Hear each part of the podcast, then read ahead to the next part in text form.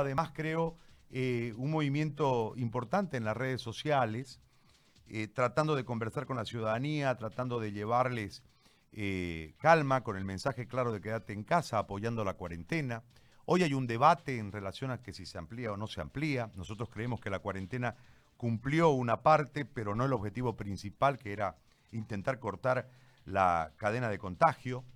Hoy tenemos un montón de problemas de orden económico eh, que se van sumando y se van suscitando. A esto hay que eh, sumarle el hecho de que tenemos un retraso en la estadística desde el anuncio de que soy tengo síntomas hasta que van, me toman la muestra hasta que sale el resultado y prácticamente soy detectado ya en el estadio 2 de la enfermedad, que es ya parte de la, del momento de complicaciones, etcétera. Todo esto falencia el sistema.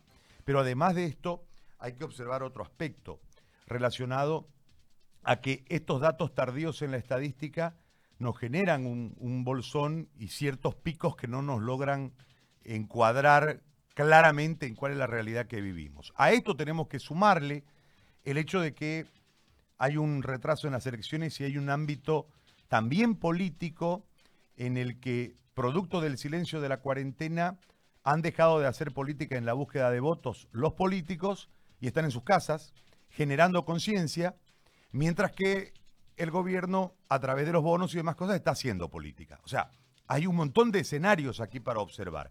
Y un problema mayor, que es el que está viniendo, que está llegando, el tema de la crisis económica con la cadena de producción prácticamente al 25-30% y la cadena de cobro reducida prácticamente a cero. Y a esto hay que adicionarle otra cuestión, la captura de los recursos en el centralismo el hecho de que no tenemos los subsidios en este momento porque no estamos circulando, entonces el subsidio de la gasolina, por poner un ejemplo, no se está gastando. Eh, el tema de los desayunos escolares tampoco se está gastando. Hay un recorte a las alcaldías, en el caso del departamento de Santa Cruz, 40 municipios se han quejado de que hay una reducción de hasta el 80% de sus ingresos, eh, etcétera, etcétera. Pero no vemos estas respuestas de esta centralización de recursos en el sistema de salud. Entonces hay un, hay un montón de aristas. Por eso es bueno ver la visión de los candidatos que sin ninguna duda han encuadrado desde la realidad anterior a esta realidad proyectos de país para hacer ofertas electorales. Desde esta realidad seguramente hay un reencuadre de las ofertas electorales y hay una visión en relación al manejo de esta crisis y al post-crisis, pero no vamos a quedar aquí, vamos a avanzar. ¿No? Porque lo único que no tiene retro como la moto es el tiempo, y el tiempo nos va a obligar a avanzar. Por eso lo saludo al candidato de Comunidad Ciudadana, Carlos Mesa, que está en la línea telefónica. Le agradezco muchísimo el podernos prestar unos minutos del tiempo para poder conversar con nosotros y que la gente lo pueda escuchar. En todo este escenario que planteo, Carlos, gracias por, atendernos. Eh, quiero escuchar eh, su postura, su visión eh, y, su, y su visión en torno al futuro, si es tan amable. Muy buen día. Muy buenos días, Gary. Muchísimas gracias por la oportunidad. Eh, como tú mencionabas al introducir la, la entrevista, el primer criterio es que lo que habíamos planteado como bases esenciales de un programa de gobierno tiene modificaciones, no en la filosofía, porque creo que la filosofía era correcta, la filosofía de no al extractivismo, no al rentismo, una vinculación entre producción y medio ambiente, un cambio del modelo productivo, un cambio del modelo de consumo energético, son elementos que no cambian, no se transforman. Pero por supuesto los resultados de la crisis internacional y boliviana nos exigen respuestas distintas que marcan la necesidad de establecer eh, dos realidades eh, que no se pueden separar una de la otra. La realidad de la salud, que es el punto número uno y la prioridad más importante, la realidad de la salud a partir de la pandemia del coronavirus, que tiene un gran interrogante sobre su evolución, sobre su punto de detención y sobre su punto de derrota, es decir, cuánto tiempo tardamos en detener el crecimiento de los contagios y en cuánto tiempo después eh, tardamos en derrotarla. Y el tema económico y social, que no está separado, que no son elementos distintos. Lo que el país eh, está encarando es una batalla del día a día, la de la salud fundamentalmente, simultánea a la económica, pero luego viene lo que nosotros hemos definido como el día después, la necesidad de establecer no solamente medidas paliativas o medidas correctivas o medidas de salvataje de una economía y una sociedad que van a sufrir dramáticamente, sino encontrar una oportunidad para una modificación de un cambio de modelo impositivo, por ejemplo, un cambio de modelo de desarrollo de Estado, por ejemplo, un cambio de camino hacia la transparencia, por ejemplo, que son requerimientos que podemos aprovechar positivamente. El escenario general nos obliga, por lo tanto, a hablar de los desafíos de salud inmediatos y de los desafíos económicos y sociales inmediatos y inmediatos. ¿Cuáles son los desafíos inmediatos? Los desafíos inmediatos, Gary, están vinculados a una gran pregunta que tú has hecho varias veces y que nos estamos haciendo todos. Eh, la curva de crecimiento de la enfermedad tiene que estar definida con una cierta lógica y con una cierta expectativa de credibilidad. Y en ese contexto se deben llevar adelante dos políticas claras, que con relación a los test rápidos y que con relación a los test regulares. Eh, podríamos decir que lo ideal es hacer las dos cosas, pero para tener una medición correcta hay que saber para qué sirve cada cual, cada uno de ellos. El uno sirve para una medición de, emergencia, de urgencia y de, digamos, panorama general. El otro te sirve para establecer con claridad las características sintomáticas y las posibilidades de respuesta. Ahí tenemos una pregunta doble, la pregunta de la curva de crecimiento, que no la tenemos clara, la curva es demasiado errática estadísticamente, no es consistente, un día tenemos 30 eh, contagiados, el otro día 8, el otro día 60, el otro día 12, algo no está funcionando y eso tiene que ver con que no hay un número suficiente de test de fondo que se hagan adecuadamente. Y la segunda pregunta, que no está claramente respondida, es si la cadena de respuesta de salud es adecuada y da la impresión de que no.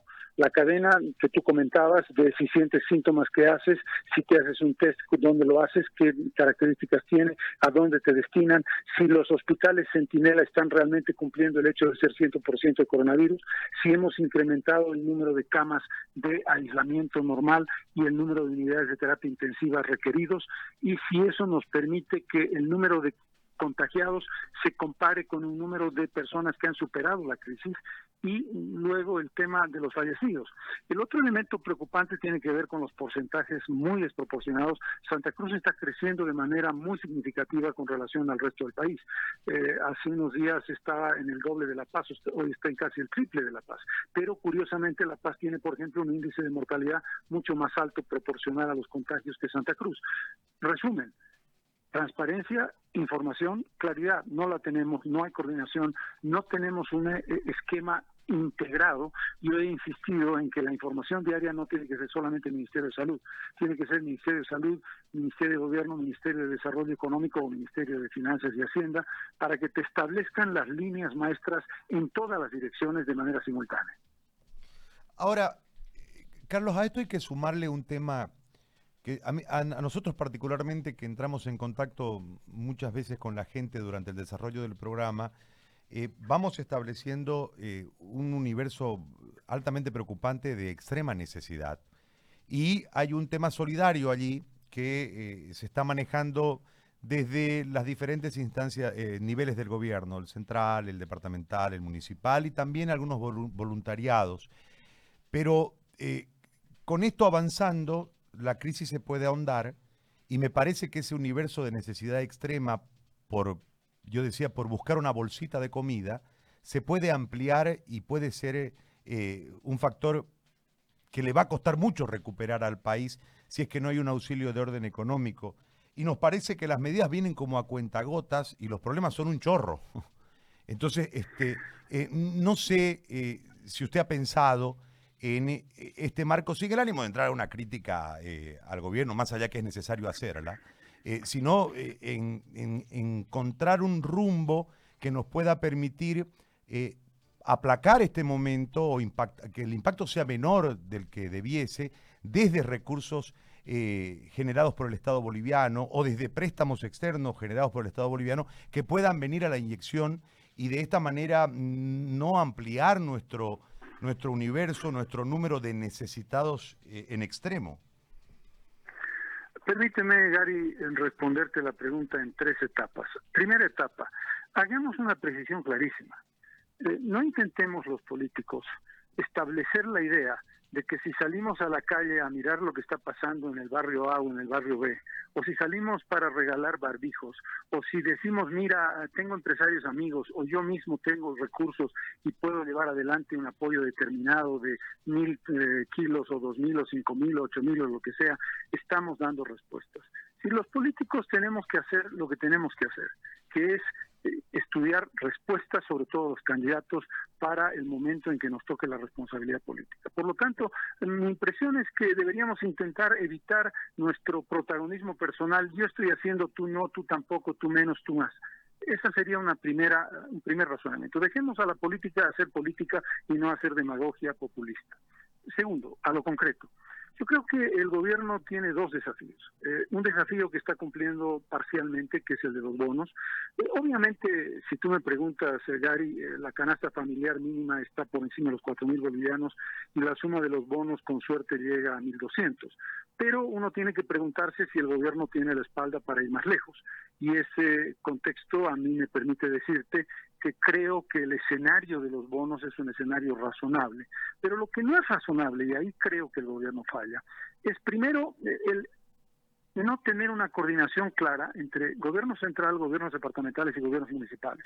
No se trata simplemente de decir, miren, yo me hago cargo de esta responsabilidad y tú te haces de esta otra y de esta otra, pero no te doy recursos o no los tienes por la reducción obvia de los ingresos económicos en función de la responsabilidad.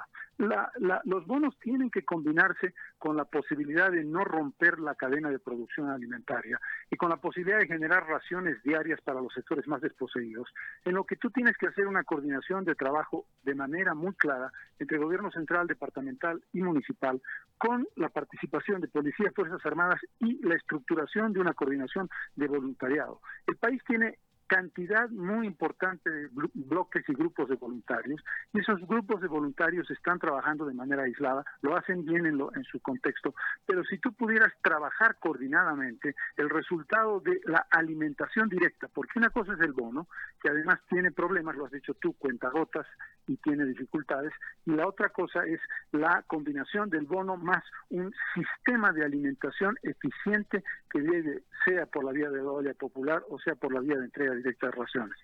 El tercer elemento es el hablar de cifras sobre cuáles son los mecanismos que tiene el gobierno.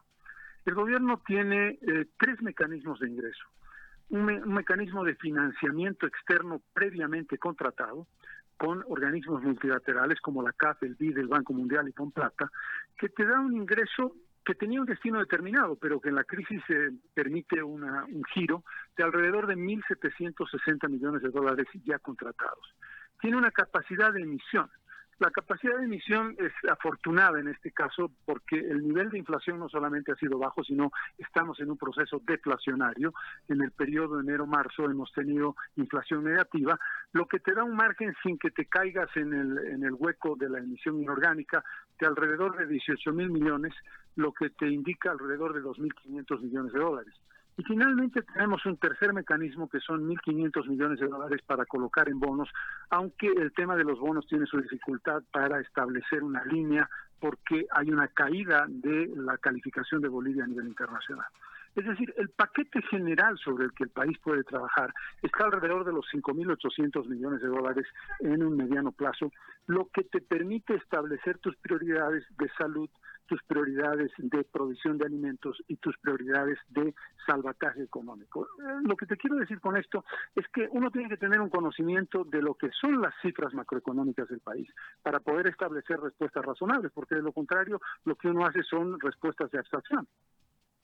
Ahora, eh, en, este marco, la, política entablada en la crisis con este eh, marco de datos que usted nos acaba de dar, ¿es la correcta? ¿O hay que esperar todavía el paquete de medidas que me parece está lerdo? Aquí tenemos una dificultad de, fondo que hay que entenderlo bien.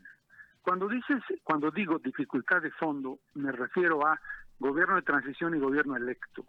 Y cuando yo hablo de gobierno electo, no está hablando Carlos Mesa desesperado por ser elegido presidente. Está hablando Carlos Mesa con visión de Estado de decir, más temprano que tarde, tiene que llevarse a cabo un proceso electoral. No voy a entrar a eso, no, no, no es que quiera entrar en el tema electoral, te quiero decir que la respuesta de lo que el gobierno vaya a hacer tiene que ser comprendida en esa dimensión. ¿Hasta dónde puede llegar este gobierno en las medidas estructurales de carácter de salvataje económico macro en el mediano y en el largo plazo sin comprometer el futuro. Y no comprometer el futuro en función de un cálculo de cuánto voy a perder o cuánto voy a ganar si soy presidente, eso sería un disparate. Esto tiene que ver con los elementos estructurales del país, en otras palabras, no eh, contratar créditos que te impidan luego llevar adelante políticas de largo plazo, hacer medidas de salvataje que después no tienen respaldo. Es decir, tú tienes que establecer esas respuestas. El gobierno hasta ahora ha hecho dos, ha tomado dos medidas además de los bonos. La medida de los créditos para mediana y pequeña industria de créditos para salarios, lo cual es complicado, prestarse plata para pagar sueldos no es lo ideal, jamás lo haría alguien en condiciones normales, en este caso no lo están. Y la segunda, un fondo de alrededor de 1.500 millones de bolivianos para una especie de salvataje de mediano plazo pero lo que no ha hecho todavía es una respuesta de fondo en medidas de carácter impositivo, en medidas de carácter de, costo social. Es decir, una cosa es retrasar tus pagos, pero que los vas a tener que llevar adelante, y otra cosa es eh, condonarlos por un determinado tiempo. Y los fondos que se requieren para la gran empresa y la mediana empresa son distintos en su naturaleza, y en ese contexto eh, lo que queremos saber y eso no lo ha dicho el gobierno, es cuánto de este paquete general al que yo he hecho referencia de corto, mediano y largo plazo está utilizando en salud y cuánto tiene de fondo para establecer una política de salvataje o de respuesta económica a trabajadores y empresarios. Y termino diciendo que en este contexto, Gary, me parece imprescindible que eh, el sector económico, el sector social y el sector político estemos adecuadamente informados por el gobierno. El gobierno yo creo que tiene la obligación de darnos una información adecuada a todos de cuál es el cuadro real que tiene de fondos sobre la base de estos datos macroeconómicos que yo he tomado de, fuentes oficiales. ¿El gobierno de transición es limitante? Le hago esta consulta así, ah, se la encaro así. ¿El, gobierno de transición es limitante para una política eh, a mayor largo plazo desde el, desde el punto de vista económico en este momento de crisis? ¿Y la candidatura, y la candidatura perjudica? Es decir, que el que llega, lleva adelante el, gobierno de transición con esta crisis, con esta eh, proyección que tenemos, que lamentablemente es negativa, y eh, la candidatura, ¿esto es totalmente contraproducente para el momento? Por supuesto que sí, Gary, es totalmente contraproducente, pero vamos a poner las cosas en su exacto lugar. Eh, la presidenta Áñez eh, llegó al gobierno con un mandato específico y llegó al gobierno como producto de una grave crisis política en el país. Una crisis política provocada de manera irresponsable y cometiendo un delito electoral por Evo Morales. Evo Morales genera una crisis política de la que no hemos salido y de la que tenemos que salir. Esa no es una responsabilidad de la presidenta Áñez. La presidenta Áñez, por el contrario, al recibir el mandato del pueblo boliviano, no mediante el voto, sino a través de los mecanismos constitucionales, el mandato era administrar el proceso electoral llevarlo a cabo y entregar el mando al presidente electo. Ella decidió, lo he dicho ya varias veces y lo insisto hoy, equivocadamente ser candidata, pero no voy a entrar en el detalle de si yo le pediría que deje de ser candidata o no, ese es un tema de su propia conciencia individual y ella en la responsabilidad que afronta ahora tendrá que ver si lo hace o no lo hace, ese asunto de ella.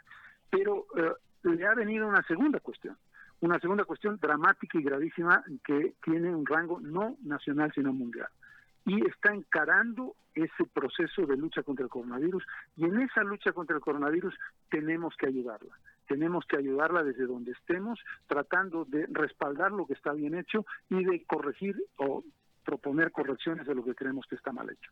Pero definitivamente es un absurdo suponer que podemos tener un gobierno de transición indefinido. Es decir, dado que el problema de salud no sabemos cuándo se va a resolver, no sabemos cuándo van a haber elecciones y no sabemos cuándo va a haber un gobierno de periodo de cinco años. Eso no puede ser.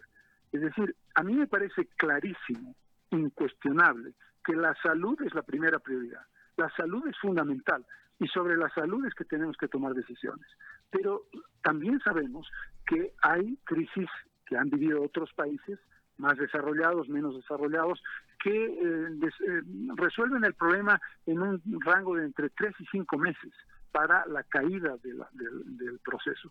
Y entre tres y cinco meses, si tú consideras 10 de marzo el primer caso de coronavirus, estás hablando de marzo, abril, mayo, junio, julio. Eh, eh, a fin de julio vamos a haber cumplido prácticamente cinco meses de crisis de coronavirus. No es una locura pensar que en agosto o en septiembre se puede hacer un proceso electoral. Y eso no tiene nada que ver con angurria ni tiene que ver con interés político personal. Tiene que ver con una lógica evidente que tú has planteado como pregunta. La transitoriedad para una crisis del tamaño y la profundidad que va a enfrentar Bolivia no puede ser la respuesta política ni es la respuesta política adecuada. ¿Fue un error el no ir a las elecciones o no terminar el mandato el 21 de enero? Porque eh, con, un, con un gobierno eh, por cinco años electo, ¿esta situación hubiese sido mucho mejor manejada? Eh, no, yo no diría que el error está en el 22 de enero. El error está, no el error, el delito, la brutal irresponsabilidad está en Evo Morales. Es decir, el crimen que ha cometido Evo Morales desde el punto de vista político es gigantesco y se ha puesto en evidencia con el coronavirus. Probablemente sin el coronavirus hubiera pasado como un tema grave, pero es un crimen político, Gary. Eh, eh, lo que hizo Morales es una irresponsabilidad gigantesca, porque si no hubiera hecho ese fraude y hubiéramos tenido segunda vuelta, tendríamos un gobierno legítimamente elegido que tiene la condición, la capacidad primero de legitimidad de voto y segundo de condición de mandato de cinco años para llevar adelante políticas estructurales sin problema ni preocupación de qué va a pasar con el siguiente gobierno porque su margen de juego de tiempo era muy largo. En consecuencia, lo que se hizo el 22 de enero fue sensato porque no había tiempo suficiente, y hay que ser realista en ello, para llevar adelante un proceso electoral desde que el 12 de noviembre se posesionó doña Yanine Áñez hasta el 22 de enero. No había tiempo para el Tribunal Supremo Electoral de llevar adelante el proceso. Carlos, le agradezco muchísimo el tiempo y la deferencia de conversar con nosotros. Le agradezco mucho y cuídese, hay que cuidarse entre todos.